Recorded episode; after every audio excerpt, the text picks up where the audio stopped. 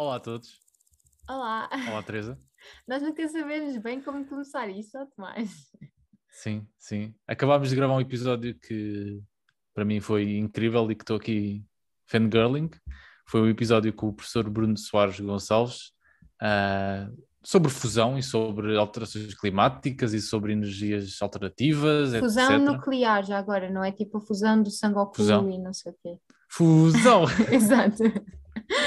Para quem não sabe, o professor Bruno Gonçalves é docente do Departamento de Física do Instituto Superior Técnico, portanto, a minha alma mater, ah, e também é presidente do Instituto de Plasmas e Fusão Nuclear, e lançou recentemente um livro gratuito, ah, que é Fusão Nuclear na Era das Alterações Climáticas, e vamos deixar um link para o livro. Mas foi uma conversa super interessante, e eu não sou fangirl como o Tomás, e mesmo assim fiquei.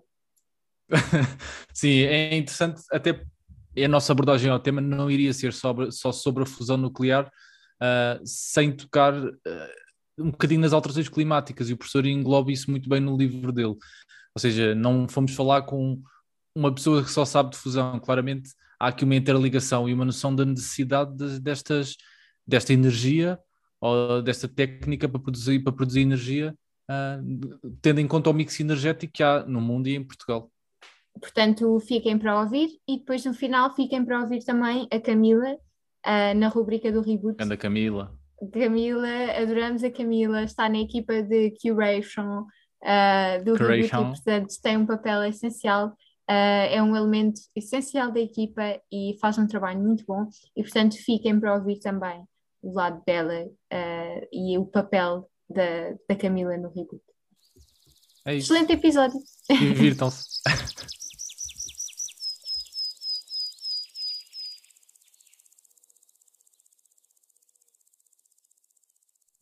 Bem-vindos, professor Bruno Gonçalves. Muito obrigada por ter aceito o convite.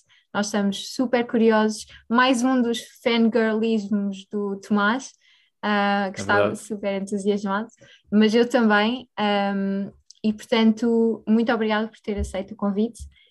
E é um calhar, prazer.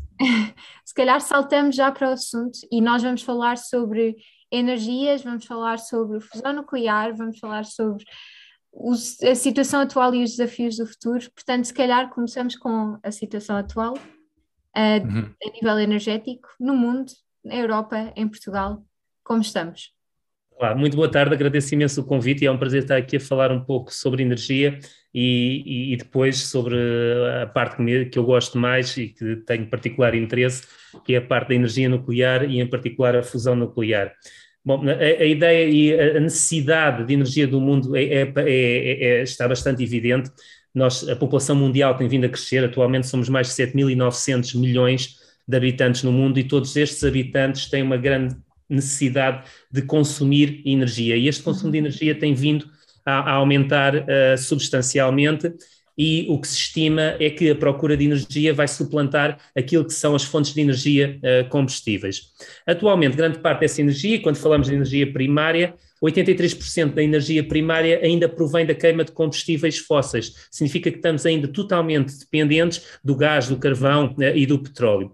E quando passamos uhum. para a produção de eletricidade, a situação também não é substancialmente diferente, porque na eletricidade a nível mundial, 64% ainda provém da queima de combustíveis fósseis e uh, apenas 10% a nível mundial vem do nuclear atualmente, e depois temos uma, já uma fração uh, significativa de uh, energias renováveis.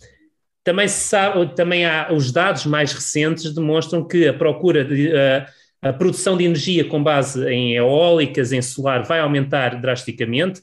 E estas são todas as estimativas face ao que tem vindo a acontecer nos últimos anos. Mas uma vez que a procura de, de energia também está a aumentar, o que acontece é que o consumo de carvão, por exemplo, não se estima que diminua nos próximos uhum. anos. Ou seja, ainda que melhore uh, o nosso consumo e o, e o, o número de, de, energias renováveis disponíveis, nós ainda assim continuamos a ter o problema de continuar a queimar e a consumir combustíveis fósseis. Ora, o grande problema disto é que 51 bilhões de toneladas de CO2 são produzidas anualmente. E, isto tem um impacto significativo, já ouvimos, é preciso descarbonizar e é importante termos em conta que uh, temos que reduzir esta produção de CO2 e tudo indica que temos que descarbonizar até 2050 para conseguir que a temperatura do nosso planeta não aumente mais que 1,5 graus centígrados, e isto por todos os estudos indicam que qualquer subida para além de 1,5 graus centígrados pode ter consequências bastante severas. Nós muitas vezes associamos uh, toda esta questão do CO2, etc., a, a, aos transportes, mas na realidade Uh, o, o, CO2 que é largado para a atmosfera, a grande parte, 31%, vem da produção de materiais, por exemplo, cimento, aço, plástico. A produção de eletricidade contribui com cerca de 27% e os transportes, que incluem aviões, carros, caminhões, barcos, apenas, uh, apenas contribui com uh, 16%. Isto não significa, não significa, que não seja importante, porque a solução para resolver deste, grande parte destes problemas é eletrificar. E uhum. eletrificar significa que temos que produzir melhor eletricidade e não continuar a consumir uh, 64% com base em combustíveis uh, fósseis. É aqui que nós temos que saber como produzir energia elétrica e produzir energia elétrica uh, melhor, e obviamente uh, parte dessa energia elétrica passa efetivamente pelas uh, renováveis, mas temos, e temos que pensar pela solar, pela eólica, mas se calhar temos que pensar noutras formas de produzir energia elétrica. Uhum. O, professor, o professor falou da, desta questão da nossa, das nossas ideias erradas sobre quanto é que cada setor emite e quanto é que cada setor uh, gasta, não é? E, e levantou uma em particular interessante que foi a climatização, não é? Ou seja, é. Uh, nós acho que temos neste, neste setor temos uma ideia muito errada de quanto é que este setor gasta e já agora emite. Uh, em particular, o professor acha que uma, uma, uma mudança, que é um, um assunto relativamente uh, importante em Portugal, uma mudança como o isolamento das casas poderá contribuir de alguma forma para, ou bastante assim, tanto como uma mudança energética? Uh, é assim, eu tenho os dados anuais da contribuição para o CO2. Nós muitas vezes uhum. dizemos CO2, mas na realidade estamos a falar de gases que contribuem para o efeito de estufa, porque uhum. também temos aqui os óxidos nitrosos e outros que contribuem para, o, ou que são equivalentes, e alguns deles até mais, uh, mais nocivos para o efeito de estufa, mas nós englobamos tudo uh, no CO2. A climatização a nível mundial, e o aquecimento e arrefecimento, a refrigeração, contribuem com cerca de 7% do CO2. Uhum. Uh, obviamente, do ponto de vista de consumo elétrico, as nossas casas serem melhor isoladas também ajuda a reduzir uh, o consumo elétrico. Não é grande parte do, proble do, do problema, todos os uhum. bocadinhos contam, como é óbvio, claro. mas, uh, mas uh, não é a parte mais significativa, mas nós temos que procurar ser eficientes a todos os níveis. Aliás, claro. quando falamos de eletricidade, nós temos que ser mais eficientes na produção, no transporte e no consumo. Uhum em uhum. todos os níveis, e esse aspecto é bastante importante. Além de que se trata também de um problema social importantíssimo aqui em Portugal, e portanto uhum. estamos a falar de medidas transversais, então o isolamento das casas pronto, tem consequências a nível energético, mas também a nível social. Uhum. Né? Sim, e qualquer redução que, de eletricidade, aliás, eu não referi, mas uh, os dados uh, em Portugal em relação à eletricidade e os dados de 2021 é que nós consumimos cerca de 29,4% de gás natural. O carvão, que agora com a fecha do pego já não faz grande sentido, mas foi 1,5%. E depois tivemos 23,9% de eólica, 3,7% de solar e 6,6% de biomassa e 24,8% de hídrica. Isto são fontes, os dados são os dados da REN, referente a 2001, mas o que eu queria enfatizar aqui era um, um, a fatia que falta. E a fatia que falta são 9,5% de saldo importador, eletricidade que nós compramos uh, ao exterior. Uhum. A razão pela qual eu quero enfatizar isto é porque, a, a nível europeu, uh, uh, 26,4% da energia provém da energia nuclear. Uh, uhum. Isto é todos os países. Há países como uh, a França, onde cerca de 75% a 80% da eletricidade provém de energia uh, nuclear. Em Portugal, nós, muitas pessoas, porque não aparece explicitamente, têm esta noção que nós somos antinuclear e não uhum. consumimos nuclear. Esquecem-se de um pequeno detalhe, é que nós não temos centrais nucleares instaladas no território português, mas temos centrais nucleares instaladas na Península Ibérica e o mercado uhum. ibérico da eletricidade, que nos fornece este saldo importador, tem eletricidade nuclear. Ou seja, nós consumimos eletricidade nuclear. Aliás, a central de Almaraz está mais perto de Lisboa do que está de Madrid. Para todos uhum. os efeitos, nós até temos centrais nucleares uh, uh, perto. A fronteira energética não é a mesma, não é? Do que a fronteira uhum. geográfica. A fronteira energética não é a mesma. Aliás, a fronteira energética para nós é o MIBEL, o mercado ibérico uh, de eletricidade. Nós, desse ponto de vista, nós temos 7,6 gigawatts nucleares instalados na nossa uhum. fronteira uh, energética. Mas não temos uh, as chatices, não é? De o ter. Não temos a chatice de ter que regular, monitorizar e Exato. gerir. Mas, mas pronto, mas pagamos e, e, e contribuímos, e se eventualmente houvesse um acidente, cujas centrais são mais seguras, também sofreríamos provavelmente com parte do uhum. impacto resultante uh, claro. desse, uh, desse, acidente. Ou seja, nós não podemos esconder, tentar esconder a cabeça debaixo da areia e fazer de conta que não, que somos antinuclear quando na realidade consumimos. E, aliás, eu, eu convido as pessoas, se tiverem a oportunidade, a ir ver um, uma aplicação que se chama o Electricity Map, uh, onde é possível ver o que todos os países estão a consumir, que tipo de eletricidade, quais as transferências que existem entre os vários países e dá uma boa estimativa quais são os países que estão a produzir CO2, porque até tem um mapa colorido que mostra, claramente uhum. vê-se que a França é, é, bastante verde pela produção que tem uh, com base em energia nuclear e consegue-se uhum. ver este saldo e como é, que esta, como é que esta energia é transferida entre os vários uh, mercados, dá uma perspectiva completamente diferente uh, de como é que estamos a produzir eletricidade, e inclusive vemos países que abandonaram uh, a energia nuclear ou que deram passos no sentido de abandonar a energia nuclear, como é o caso, uh, por exemplo, da Alemanha, que claramente a, a sua performance em, termos de produção de CO2 decresceu uhum. largamente. Pois. Pois o, é. o, professor, o professor falou, interessante, falou desse, desse mapa, e esse, esse mapa é extremamente interessante. E uma das coisas que refere no seu livro que eu acho uh, relativamente interessante é que dos países que têm menor produção de CO2 por kilowatt, uh, temos a Noruega, a Suécia, a Áustria, a Finlândia e a França, não é? Certo. Mas destes, destes países que estão aqui, a, a, França é aquele que tem maior poder nuclear, correto? Sim, e é aquele que menos produz CO2.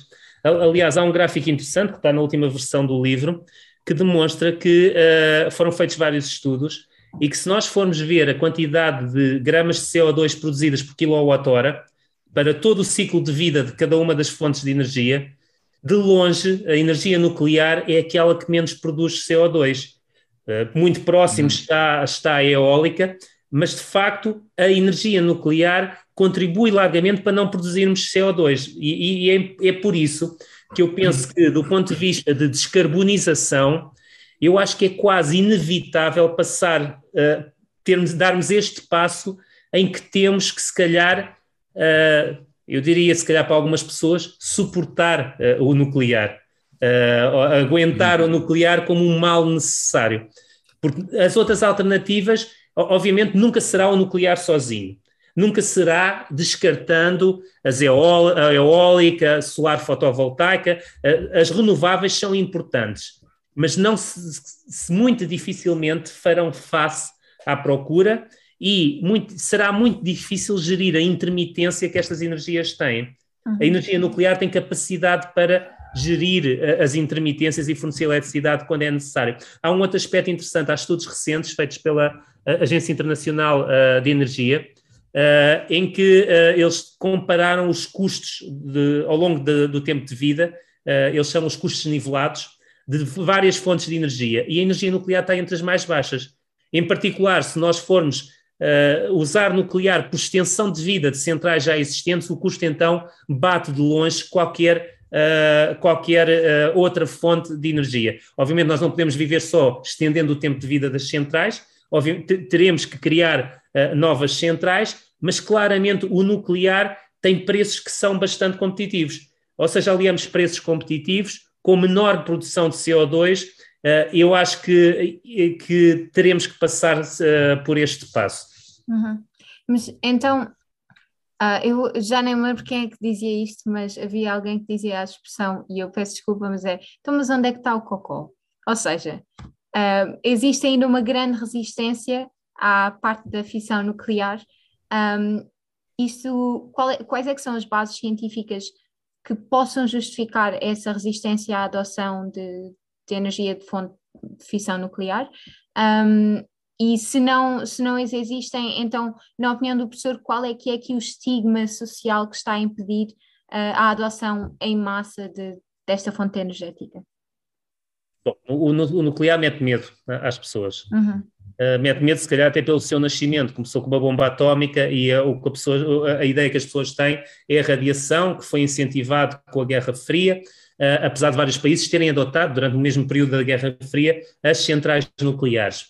Os acidentes nucleares que, conhecidos, que nem são assim muitos, ajudaram a esse medo. Nós tivemos uh, Three Mile Island, uh, que Three Mile Island não teve vítimas reportadas, tive em 78, 75, 78, não, peço desculpa, mas não estou a lembrar exatamente o ano.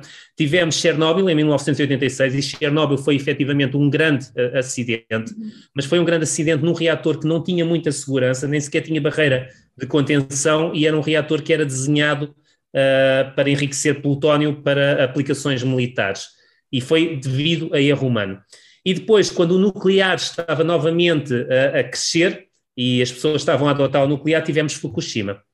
Uh, e uh, muitos países abandonaram por causa de Fukushima. E as pessoas conhecem este medo, que é a radiação uh, libertada, as deslocações de, em massa de população, muita população, mas não é claro até qual é a quantidade de vítimas. Vítimas diretas, por exemplo, de Chernobyl, se não estou enganado, foram 26 bombeiros que estiveram diretamente uh, envolvidos no acidente. Indiretos, as estimativas variam muito quando olhamos, uh, pode ser alguns entre os 3 mil, 4 mil, se olharmos para a Greenpeace, provavelmente os números serão uh, superiores. Uhum. Fukushima. Fukushima foi um acidente diferente para começar, apesar de terem explodido, e explodido não estamos a falar de uma explosão nuclear, estamos a falar de uma explosão de hidrogênio que, eh, que, uh, que acabou por criar uh, uma, fissura, uma fissura, não, um grande buraco, em três reatores uh, na, na, parede de contenção dos reatores. Mas no total, estes três reatores, em termos de material radioativo, libertaram apenas 10% do material que foi libertado em, em, em Chernobyl. Muito menos material. No entanto, as, as ações de proteção radiológica e todas as ações mandaram que imediatamente se evacuasse toda a população e depois a população uh, não regressou. Mas em termos de vítima, os números são muito inferiores aos números estimados, são muito inferiores aos números de uh, Chernobyl. E nós associamos, e temos este medo, porque a radiação mete medo, há sempre aquela ideia que a radiação e o síndrome agudo, o síndrome agudo de radiação é sempre tudo muito violento, é, é, é feio, é, é uma morte bastante uh, horrível, e é esse medo e esse estigma que as pessoas têm presentes. No entanto, eu acho que as pessoas têm que pôr isto em, em perspectiva e têm que comparar. o maior acidente energético que alguma vez ocorreu foi uma barragem na China em 1975, que, que, que rompeu. Uhum. Nesse acidente morreram 175 mil a 230 mil pessoas, num só acidente. E, no entanto, as pessoas continuam a viver com barragens e, e esquecem-se claro. que está lá o erro. Uh, muitas vezes as pessoas também associam, por exemplo, que as eólicas são totalmente seguras. No entanto, há evidências que às vezes as eólicas têm falhas catastróficas. Aliás, há uma fotografia uh, muito interessante de uma eólica a falhar em, durante uma tempestade na Escócia, em 2011, uhum. em que uhum. saem chamas e, e pega fogo.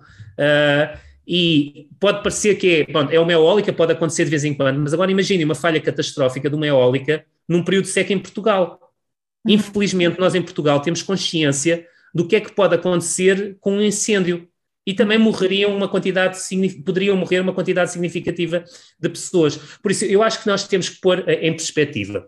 Em, em relação à pergunta, onde é que está o, o problema, onde, onde, é que está o pupu, uh, de facto, o problema é os resíduos radioativos, é uhum. aquilo que mete mais medo. Porque as centrais hoje em dia são seguras do ponto de vista da operação. São seguras, sobrevivem a terremotos, são, sobrevivem a embates diretos de aviões comerciais jumbo, uhum. uh, são desenhadas para isso no entanto, há os resíduos. Nós usamos o combustível, o urânio, formam-se resíduos nucleares, alguns deles que têm um tempo longo de vida. O que é que acontece a esses resíduos? Regra geral, o combustível usado sai do reator, é colocado em piscinas, que uh, durante 5 a 10 anos, que estando em perfeitas operações, uh, havendo água a circular, etc., torna a, a sua, o seu manuseamento perfeitamente seguro.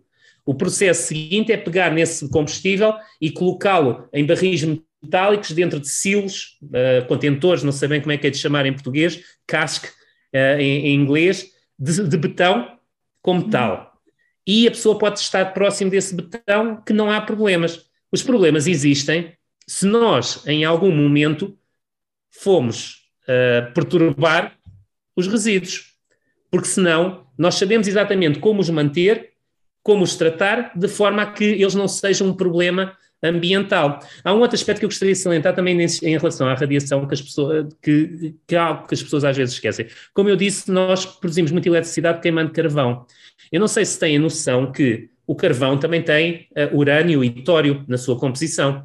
Quando nós queimamos carvão, nas suas cinzas fica urânio e tório. O uhum. carvão, as cinzas de carvão ficam radioativas.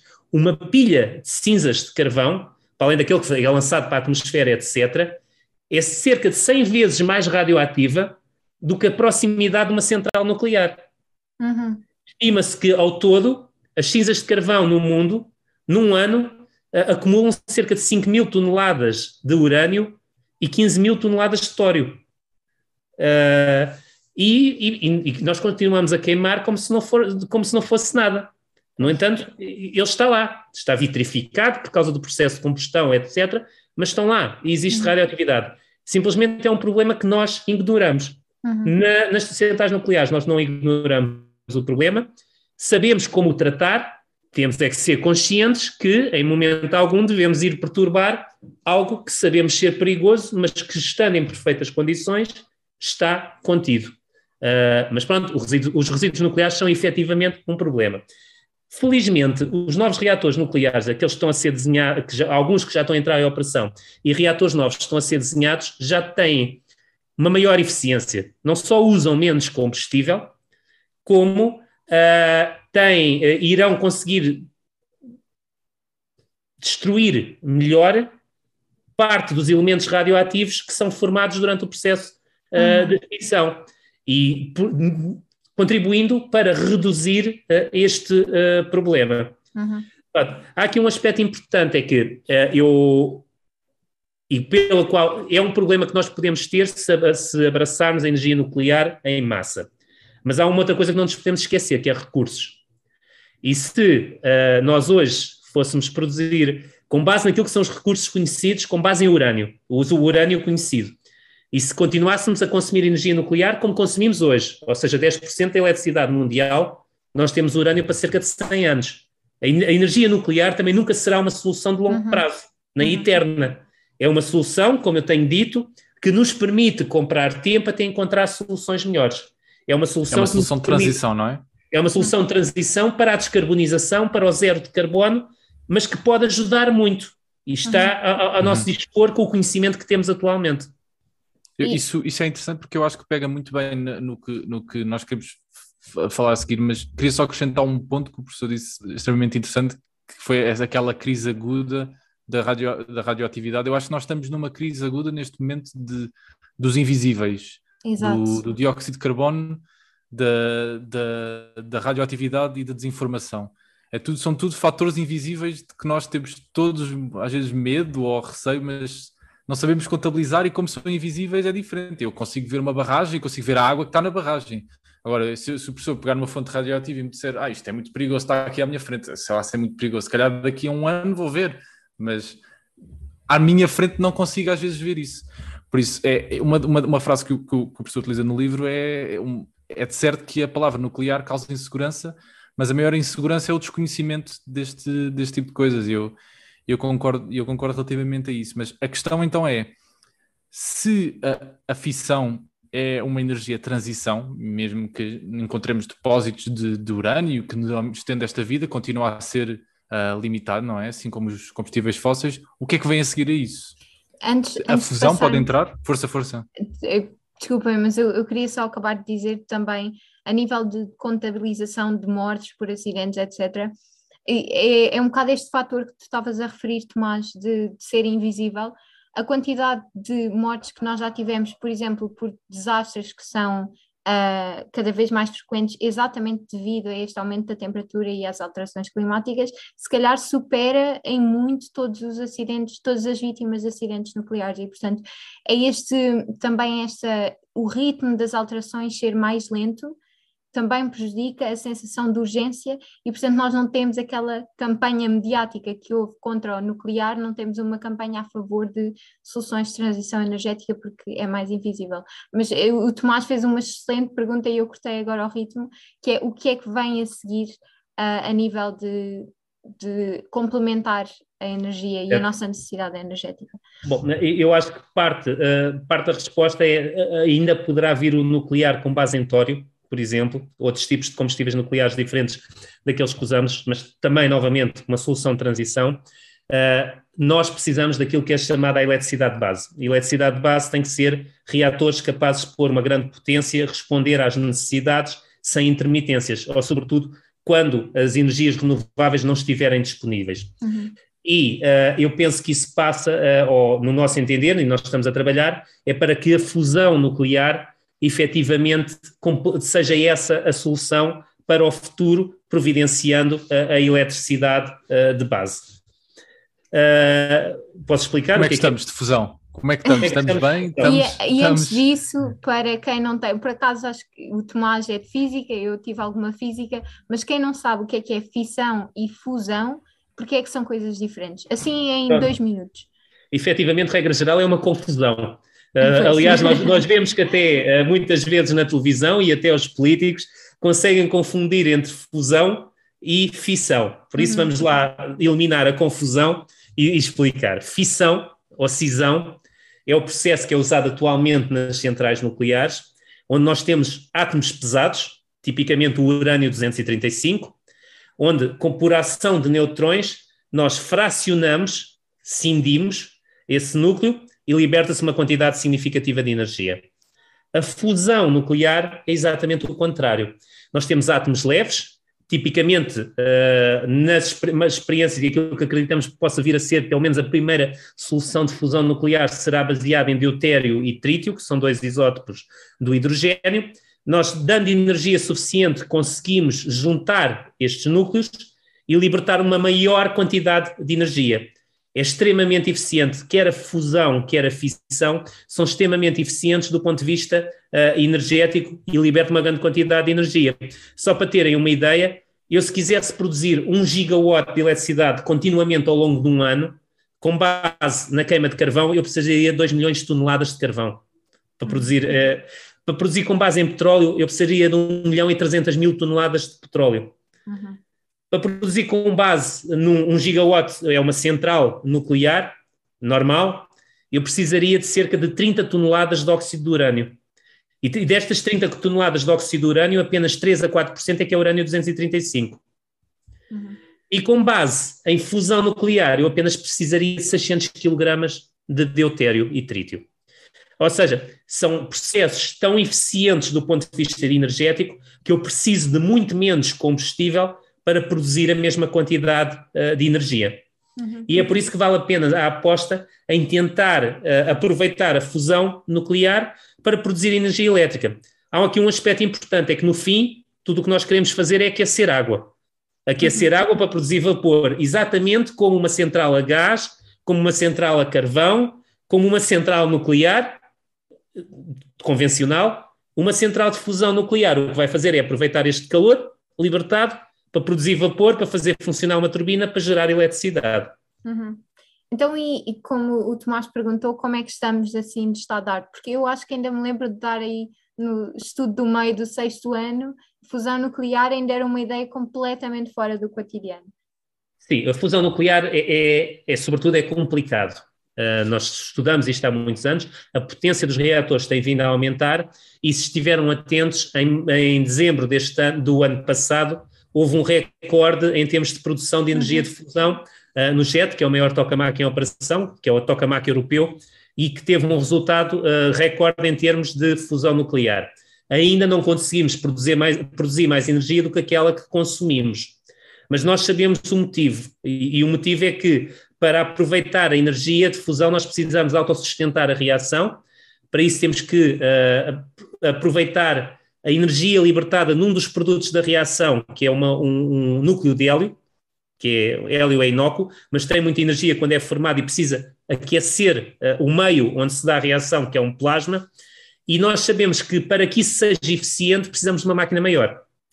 E a uhum. máquina maior está em construção atualmente. É o chamado International Thermonuclear Experimental Reactor, o ITER, que está em construção no sul de França e que envolve os Estados Unidos, a Federação Russa, a União Europeia, a China, a Índia, o Japão e a Coreia do Sul.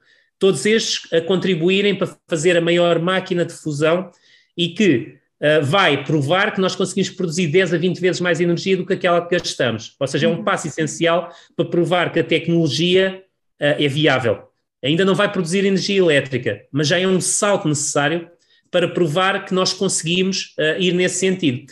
O JET, que teve o recorde, está a preparar a operação do ITER. O ITER, precisamos de resultados para desenhar o próximo reator, esse sim já para produzir energia elétrica, que é o DEMO, que atualmente já estamos a trabalhar em desenhos conceptuais, mas precisamos dos resultados do ITER para consolidar uh, esse desenho. Também a par, é importante também dizer, há muito trabalho a ser feito em materiais e está a ser construído no sul de Espanha, em Granada, uma infraestrutura experimental que se chama IFMIF DONES, que visa estudar materiais para fusão nuclear. Também com o objetivo não só de termos materiais que aguentam a temperatura de um plasma de fusão nuclear, mas também de desenvolver materiais que ficam muito pouco ativados do ponto de vista nuclear para minimizar a quantidade de resíduos produzidos. Isso é, isso é fantástico. E também quero só acrescentar o que o professor disse: que o, o ITER também vai servir para nós testarmos uh, como melhorar para futuros projetos, não é? Porque set, esse setup experimental nunca existiu e também nos vai dar muito insight sobre uh, como é que funciona um, uma reação àquele nível ou com um reator daquele tamanho. Sim, o ITER, o ITER vai nos permitir aprender muita coisa. Primeiro, todas as tecnologias, como é que elas funcionam. Vai-nos, vai -nos demonstrar como é que, ou vai, vai nos permitir aprender como é que operamos um reator com esta potência. O ITER tem o equivalente a 500 megawatts. Uh, e 10 a, vai produzir 10 a 20 vezes mais energia que nós uh, consumimos. É preciso saber como é que controlamos, etc. Ah, é preciso uh, sabermos operar a máquina e tem um outro aspecto uh, essencial, mas que são apenas dois módulos de teste. Nós, no, na fusão nuclear, usamos deutério e trítio, mas o trítio não é abundante. O inventário mundial de trítio atualmente é cerca de 20 kg, por uma razão muito simples. O tempo de meia-vida do trítio é cerca de 11,6 anos, o que quer dizer que se eu começo com um quilo de trítio daqui a 11 anos já só tenho meio quilo, e uhum. passado mais 11 anos já só tenho 250 gramas, o que quer dizer que não é brilhante como escolha de combustível, porque tem um combustível que se auto-extingue. Uh, uh, mas é aqui que está o truque, é que na reação de fusão nuclear há um neutrão muito rápido que é produzido com 14 mega elétrons volt, é a energia do neutrão, e esse neutrão com lítio produz trítio. Uhum. E o grande truque da fusão é as paredes do reator terem compostos de lítio e nessa reação do neutrão com o lítio, produz o trítio, que é necessário para a reação, e ao mesmo tempo faz a transferência de energia. É aqui que é feita a permutação de calor para depois ir gerar o vapor para produzir a energia elétrica. O ITER apenas vai ter dois módulos de teste uh, para testar este conceito do chamado breeding, que é, é o, o fazer nascer o trítio e ao mesmo tempo ver como é que se comporta e é preciso desenvolvimento. Isto aqui estamos num domínio que de facto é completamente diferente do domínio dos reatores anteriores. É um reator a uma escala já uh, em, à qual nós podemos fazer estes testes. E precisamos desses dados porque o futuro reator ah, de experimental, uh, mas comercial, a pôr energia e eletricidade na rede, já será com uma parede completa com lítio, uh, uma camada fértil completa para gerar trítio e para aproveitar o calor e são tudo passos necessários. Isto parece que é tudo muito lento e parece que custa tudo muito dinheiro.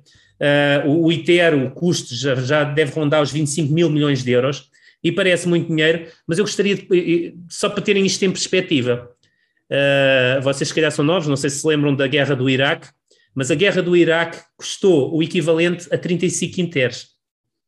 E se quisermos pôr as coisas num, num patamar mais pacífico, a organização dos Jogos Olímpicos, inverno, verão, qualquer um deles, custa 2 ITERs. Pois. Ou seja, parece muito dinheiro, mas no contexto mundial não é assim tanto.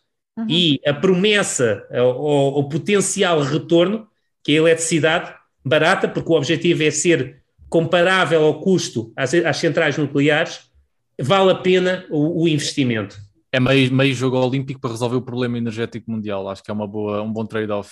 É, porque, é, por cada, por, por, por cada ITER. Mas, mas vale a pena. Pronto, obviamente isto envolve investir em pessoas, investir em novas tecnologias, é por isso que é lento, porque há muita uhum. coisa que é totalmente novo. Eu acho que mesmo que tivéssemos muito mais dinheiro, ainda tínhamos, precisávamos de tempo para formar pessoas nas várias componentes da engenharia, das várias componentes da ciência, para uhum. conseguir fazer. Mas eu, eu, tenho dito e tenho dado o exemplo, nós estamos uh, no momento Manhattan. O projeto Manhattan foi um projeto que juntou um conjunto de pessoas para conseguir criar a bomba atómica para acabar com a guerra. A nossa guerra agora, e o nosso uhum. momento Manhattan, a nossa guerra agora é as alterações climáticas.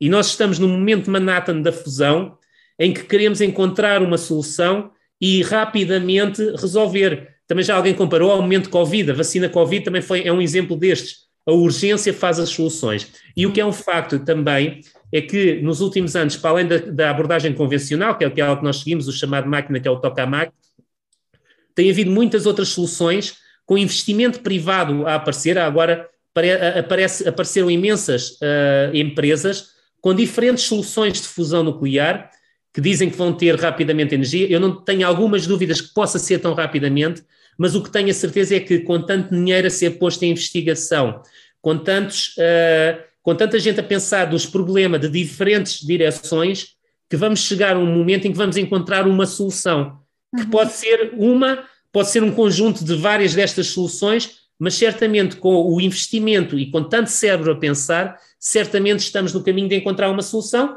há coisas que precisamos aprender. Por exemplo, precisamos saber como é que fazemos trítio, se vamos fazer fusão com base em trítio. Há outras reações que também podem fazer fusão. Há empresas, por exemplo, que usam próton e boro 11, uh, que nem sequer produzem um neutrão. Tem uma, uma, uma desvantagem, é que uh, não é uma desvantagem. Muitas delas ainda não explicam muito bem como é que vão aproveitar a energia elétrica. Há, muito, há muitos dos problemas que eles vão ter, por exemplo, materiais, são semelhantes aos que nós temos na fusão com deutério e trítio.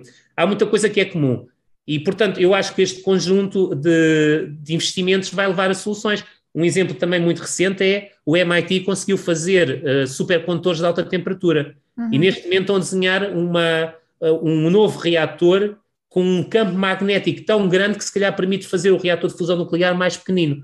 Uh, e tudo está a contribuir. É, ah, é como eu digo, este momento Manhattan, uhum. em que o nosso inimigo é o CO2, claramente pode contribuir para um avanço muito significativo na fusão, da mesma forma que está a contribuir para avanços significativos noutras formas de energia. Uhum. Sim. É, é, preciso esta, esta sensação de urgência que, que o professor estava a referir. Nós uh, temos assim uma última questão e tem a ver com o livro que nós já mencionámos, mas não mencionámos uh, explicitamente, que é Fusão Nuclear na Era das Alterações Climáticas, que é um livro aqui do professor Bruno Soares Gonçalves, um, e que está disponível gratuitamente. E, portanto, se tiverem curiosidade sobre este tópico, definitivamente vão, vão ler. O Tomás já, já leu, claramente. Um, e, e nós, neste sentido, nós gostávamos de perguntar porquê torná-lo gratuito e qual é que é o papel de, especialmente das pessoas que estão mais dentro da ciência e do pensamento científico, para lidar com um dos grandes problemas dos próximos anos e deste século, que é a desinformação. O, o torná-lo gratuito, eu acho que para mim era, era, era quase óbvio. Uh, desde eu, eu, passei quatro anos em Inglaterra após o doutoramento no JET e desde que regressei que uh, parte da minha atividade no IPFN tem sido estas atividades de outreach. Falar uhum. com pessoas, falar com alunos. Posso-vos dizer, por exemplo, hoje de manhã estive numa sessão giríssima no Ciência Viva com miúdos de 7 anos a falar sobre, sobre fusão e sobre energia e sobre eletricidade. Uh, faz parte uh, comunicarmos uhum. e criar uma nova geração de engenheiros, de cientistas, de curiosos, de pessoas que tenham uh, curiosidade.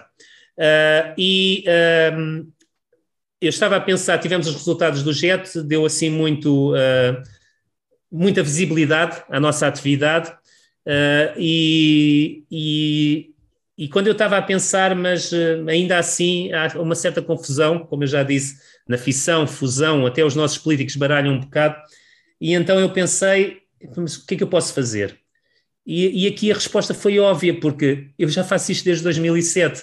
Eu tenho uma apresentação que faço para as escolas, onde conto tudo isto, o mesmo que vos falei convosco e que tem vindo a ser atualizado, eu contava para as escolas. O passo para transformar isto num livro era tão pequenino uhum. que eu uhum. consegui, que foi um fim de semana, a primeira versão, um fim de semana e mais umas noites. Simplesmente transformar em escrita aquilo que eu dizia. Estava lá, eu tinha a informação toda, porque vem, tem vindo a ser atualizada. E é um passo tão pequeno, mas que chega tão longe, que é passar a mensagem, ajudar a formar ideias, porque a minha ideia também é que as pessoas acreditem em mim, eu tenho muito, tenho muito esta visão que as pessoas têm que ter muitas visões, não podem ter uma visão estreita, têm que ver a realidade por vários ângulos. E isto pode ser um ângulo, algumas das coisas que eu escrevo até pode ser visto como o meu ângulo. Mas que pelo menos ouçam que existem ângulos diferentes, que tenham curiosidade suficiente para andar os 360 graus e formar uhum. a sua opinião. E é uma ajuda uh, nesse sentido de formar uma opinião informada. Se eu conseguir que as pessoas pensem no assunto, discutam um assunto, uh, se eu conseguir que, uh, que haja pessoas mais novas, porque também parte do livro, os livros têm como objetivo chegar aos professores do secundário e, consequentemente, aos alunos. se eu conseguir trazer alunos para a ciência, e quando eu digo ciência, já, eu, eu nem me preocupo que seja física. Pode ser física, pode ser eletrotécnica, pode ser engenharia mecânica, pode ser biologia, pode ser biomédica, qualquer tipo de ciência, pode ser geologia, qualquer uma. Uh, eu acho que cumpri o, o papel. Por, uhum. bom, geologia, até porque uh, toda a parte do prospectar urânio, etc., é geólogo. Geotermia são geólogos. Uh, há, há, três semanas eu dei, fiz um podcast para a Associação Portuguesa de Geólogos Uh, também, também foi giro. Ou, ou, seja, o que é importante é trazer estes cérebros todos e, e, uhum. esta curiosidade e esta necessidade de informação, porque o pior que existe, e eu acho que uh, captou, uh, captaram muito bem aquilo que é a mensagem, o nosso pior inimigo é a desinformação. E se eu conseguir que as pessoas pensem, saibam que existem, tenham curiosidade em saber mais, eu acho que o livro cumpriu a, a sua função. Também não quer dizer que esteja tudo perfeito, etc. O livro tem vindo a evoluir. A vantagem de publicar online e ser gratuito é que eu não tenho que lidar com um editor. Uh, aliás, eu seria o terror dos editores, porque à medida que as coisas vão aparecendo e vão encontrando mais informação, o livro vai crescendo. Há correçõezinhas a fazer, etc. Mas também garanto que é um livro que está sempre atual. As estatísticas que eu lá tenho é as últimas que encontrei em termos de energia, de, de uh, recursos, etc. São sempre as últimas que eu encontro porque também é, é, o que eu faço de atualizar a informação. E por isso uh, eu acho que o, o, livro só podia ser gratuito, porque uhum. para chegar a mais gente, uh, porque não havia benefício nenhum, talvez um pequeno benefício uh, monetário, mas também quem queria comprar um livro se não fosse gratuito. Pelo menos assim tem curiosidade de ver, nem que seja porque é oferecido. E, e se calhar tornava-se obsoleto num instante, não é? Com, com o ritmo que, a que as coisas estão a evoluir. E se tivesse, exato, se tivesse impresso, bom, primeiro contribuía para a desflorestação. Pois, exato. fazer papel, não era sustentável. Segundo, tornava-se obsoleto. Eu assim tenho a liberdade de estar sempre atualizado. Se alguém me aponta um erro, eu não tenho que telefonar ao editor, olhem, imprimam mais mil, mas completamente diferentes. Exato. não, é, eu vou lá, faço um update, o aviso está, está na segunda ou terceira página, verifiquem sempre qual é a última versão, é só clicar e façam uhum. download. E, e pronto, e, e, pode ajudar, e eu espero em breve ter até contributos de outras pessoas em alguns tópicos que eu, que eu poderia escrever, mas se calhar não escreveria tão bem. E, e a ideia é ir crescendo uh, o conjunto de informação disponível, atualizando e criando este um, conhecimento. Obviamente, o, o, objetivo era a fusão nuclear. Eu chamei fusão nuclear, o livro inicial até se chamava energia nuclear, mas achei, bom, vamos lá focar-nos na fusão, embora atualmente tenha uma grande secção também uh, sobre fusão. Não é suposto ser um livro, é um livro com uma abordagem científica, não sendo necessariamente um livro científico, não vai ser um uhum. compêndio para as pessoas usarem como referência, mas é um livro educativo e de divulgação, e é esse o grande objetivo. Queria dizer só que é, é muito interessante ver esta, uh, e é bom ver esta ligação e começar a existir esta ligação entre o nuclear, a fusão, a fissão e a sustentabilidade. Uhum. E é bom que estes mundos se unam no futuro. E é por isso que estamos aqui. Ah, já, já agora, se tivermos mais um bocadinho, eu posso falar um pouco sobre isso. Tem havido uma mudança e é isto que eu tenho uhum. notado. Uhum. Como eu disse, desde 2007 eu tenho vindo a fazer divulgação, mas o nuclear era algo, por exemplo, quando falávamos com o pessoal mais ambientalista, o nuclear é, era algo que causava um certo arrepio, uhum. parece, um certo medo, ou não era medo, uma aversão, né? eu diria que era mais. Eu tenho notado hum, mudanças, se calhar não em termos de não quero nuclear, essa aí se calhar mantém-se lá, mas pelo menos curiosidade suficiente para saber mais. Uh, curiosamente, este ano fui convidado para participar nas jornadas dos alunos de Engenharia do Ambiente no técnico e gostei muito. Acho que é esta abertura que é importante. Não precisam acreditar, como eu disse, não precisam acreditar em mim, uhum. mas é preciso abertura para saber ponderar os benefícios e ver os vários ângulos. E o nuclear, efetivamente, faça tudo o resto, atualmente pode ser um benefício para ganharmos esta guerra. Pode uhum. ser um mal necessário. Pode ser um mal necessário até chegarmos àquilo que eu costumo dizer, o nuclear, não, uh, o nuclear verde, que é uh, a fusão nuclear.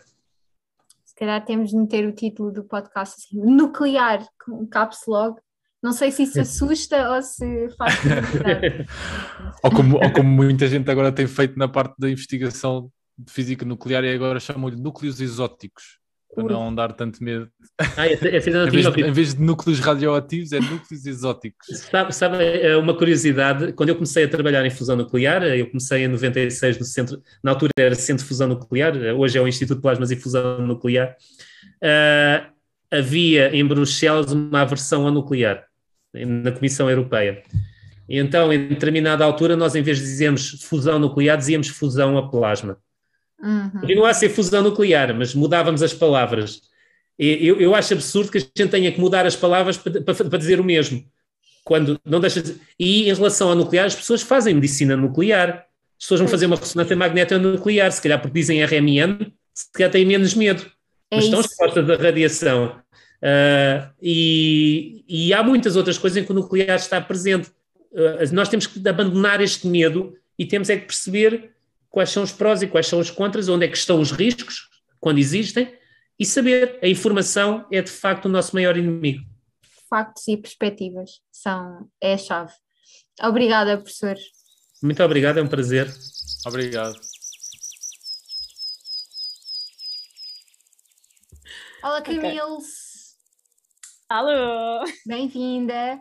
A Camila obrigada, obrigada. disse que já estava numa versão de sustentável e nós ficámos assim um bocadinho confusos, mas afinal foi é. pré-temporada e portanto quando ainda não era, não estava assim disponível ao público, etc. Camila, obrigada por teres aceito o convite. E eu vou começar Obrigada com a pergunta eu. que nós fazemos a todos os membros que são aqui os convidados, que é o que é que tu fazes dentro do reboot e o que é que tu fazes fora do reboot? Ok, yeah, aquela pergunta da praxe. Uh, então, eu vou começar com o que é que eu faço fora. Uh, eu acabei o ano passado o mestrado em Engenharia Química, portanto, estou a trabalhar neste momento nessa área. Uh, e o que eu faço no meu dia a dia, trabalho com dado, um, a base de dados de, de, uma empresa de produtos químicos e trato de, de ver se os produtos químicos que estão a ser usados nas diferentes fábricas estão dentro do dos padrões uh, e de segurança, tanto ambiental como pessoal, uh, e faço toda essa, essa gestão. E, portanto, pronto, isto é muito o meu dia a dia. Depois, dentro do reboot, um, ehm, portanto, um bocadinho mais da história para trás, eu já fazia parte da equipa do TEDx Lisboa, uh, fiz nas duas edições, 2019 e 2020, uh, e, e, portanto, já vim daí, uh, já conhecia a maior parte da equipa que depois formou o reboot, Uh, e só que no TEDx fazia parte da equipa de partnerships e neste momento no Reboot faço parte da equipa de curation. Uh, o meu cargo é Content Curator e o que é que isso significa? Significa que hum, já, minha, as minhas funções vão mudar um bocadinho, uh, mas significa que hum, eu basicamente verifico toda a informação que é exposta para fora do reboot e comecei a fazer isto muito na parte, em, em, muito a trabalhar com a equipa de comunicação, uh, portanto a fazer a parte de verificar os factos e pesquisa de informação relevante também para, para comunicarmos e simplificação de conceitos.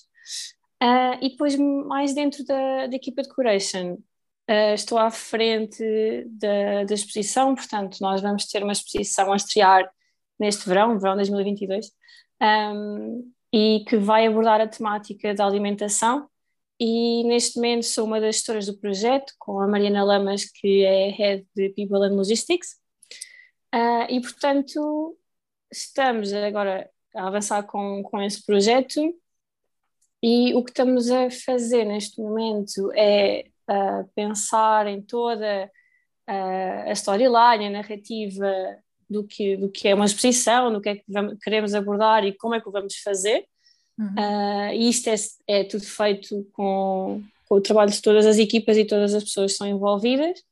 Um, e depois é, no fundo, montar peças, uh, não é? Tipo puzzle, uhum. uh, para depois fazer tudo sentido no fim e conseguimos passar a mensagem da melhor forma. Uh, yeah, acho que é mais ou menos isto. Camila, uma pergunta que eu tenho a fazer como curator é okay. o que é que para ti achas que faz uma boa ou bom curator? Ok, é uma pergunta. Ah, acho que uh, espírito crítico, hum. curiosidade hum. e acho que no fundo ambicionar sempre mais. Acho que a curiosidade está a ser muito aliada a sabermos que não sabemos tudo uh, e portanto queremos saber mais e, e procurarmos fazer por isso. Uh, e não, um, não ver informações ou notícias como verdades absolutas, perceber que há vários uh, lados da moeda, várias perspectivas, e portanto tentar procurar sempre uh, esses vários, várias perspectivas e, e, ter isso em consideração e depois, no fundo, filtrar uh, por aí a uhum. informação. Tem, tem que, muito método científico, não é? E ceticismo quase. Sim, sim, sim, sim. Acho que, acho que temos de ter eh, um pouco em tudo o que fazemos. Sim. Uh, eu quero só dizer, primeiro de tudo, que a Camila é uma excelente curator. E Camila, eu não sei se tu sabes, mas porque eu acabei por entrar para a equipa do Reboot um bocadinho antes da Camila, então Camila, tu foste a minha primeira entrevista de recrutamento. Ah, sério? Foi um prazer. Um, pronto, eu acho que vimos logo, tipo, é, na Camila um, um espírito, lá está, o espírito crítico e, e o que é preciso aqui para a equipa de curation. Eu estou sempre a gozar com estes estrangeirismos. yeah. o curator, o que é que é um bom curator? Mas acho que Podemos trocar para hospitaleiros ou alguma coisa do género, nem sei não, bem o que é. Curador? Coração. Coração. Cura Curadoria. Curadores é. Sim, curadores. Predadores. uh, yeah, o, nós tínhamos um membro da equipa que foi quem, quem inventou a expressão rebooties e que também yeah. chamou a nossa equipa curandeiras. Uh, portanto, pois foi! Shout out para o Marco. Yeah. Ganda Marco. Um, acho que podemos falar então um bocadinho da exposição, que é assim, uma coisa que inicialmente estava mais sob o foco de toda a equipa de curadoria, de curation, e por acaso nós os três somos, somos parte da, equipa, mas depois houve uma reestruturação uhum. interna e agora tu estás à frente do projeto e estás a coordenar não só a equipa de curation, mas também outras equipas, e portanto eu gostava de saber, tipo, muito resumidamente, o que é que têm sido os maiores desafios, o que é que têm sido Sim. cenas que te fazem um bocadinho um, apreensiva e, por outro lado, os sucessos que tu achas que já conseguiste ter. Ok, gostei das perguntas. Um, opa, eu acho que o que é sempre mais desafiante é, com, é, é tentar que todas as pessoas que, que estão a, a, trabalhar em tarefas que, que é preciso distribuir e, e, temos deadlines e temos que cumprir e tudo mais, é tentar que haja um espírito de equipa muito grande uh, e que todos sintam em si isso acaba por motivar toda a gente e portanto acabamos por estar muito mais em sintonia. Uh, e acho que isto é o maior desafio, porque acho que se, for, se nós conseguimos fazer isto, uh, tudo se torna mais fácil, mais rápido, as pessoas ficam mais felizes a fazer o que estão a fazer, que é o objetivo, é nós fazemos o que gostamos. Um, e, e, portanto, para mim, acho que é uh, motivar as pessoas de forma a que trabalhemos como uma só equipa, apesar de sermos todos de equipas diferentes, departamentos diferentes, mas somos todos reboot, todos rebooties, né? Uh, portanto, acho que, acho que é isso. Uh, e, que, que acho também tem sido talvez a parte mais difícil de pronto, conciliar com toda a gente, por dificuldades às vezes também de, de tempos, de, de prioridades, de, de, outras coisas fora do reboot, que às vezes é um bocadinho mais difícil só de, gerir. Um, mas sinto que, que, estamos, estamos a trabalhar no bom sentido. Um, e acho que dos maiores sucessos é fazer sessões de, de trabalho ou de brainstorm com toda a gente e ver que toda a gente contribui e de repente uma, de uma ideia super pequena ou que parece ser completamente uh, indiferente torna-se uma coisa que nós ficamos uau, wow, yeah, que giro, tipo, as perspectivas de toda a gente eh, entram tipo, em uníssono e, e saímos lá tipo, inspirados, com, com ideias, com, com força para ir para a frente. Ah, isso para mim é o que me enche completamente uh, e é o que eu gosto mais de fazer. Portanto, sem dúvida, já tivemos momentos. Temos uma equipa yeah. super criativa que eu acho que também. Sem dúvida, tipo, eu acho que se zero acho que era na criatividade e com os outros de repente estamos ali e temos imensas ideias, então uhum. é, é mesmo muito, muito gratificante. É isso. Muito obrigado. Curtinho e bom. Exatamente. Boa. Olha. Camila, muito obrigado, muito obrigado por tudo. Exato. E a quem tiver a ouvir, anseiem pela, pela exposição, que vai ser uma exposição imersiva, dinâmica, yeah. diferente. E, portanto, Fiquem atentos às nossas redes sociais. E se não for, podem ir dar bullying à Camila. Estou a brincar. Não, por favor. Não, por favor. Nem vai ser uma opção, porque vai ser excelente. Obrigada, Camila. Obrigada, malta.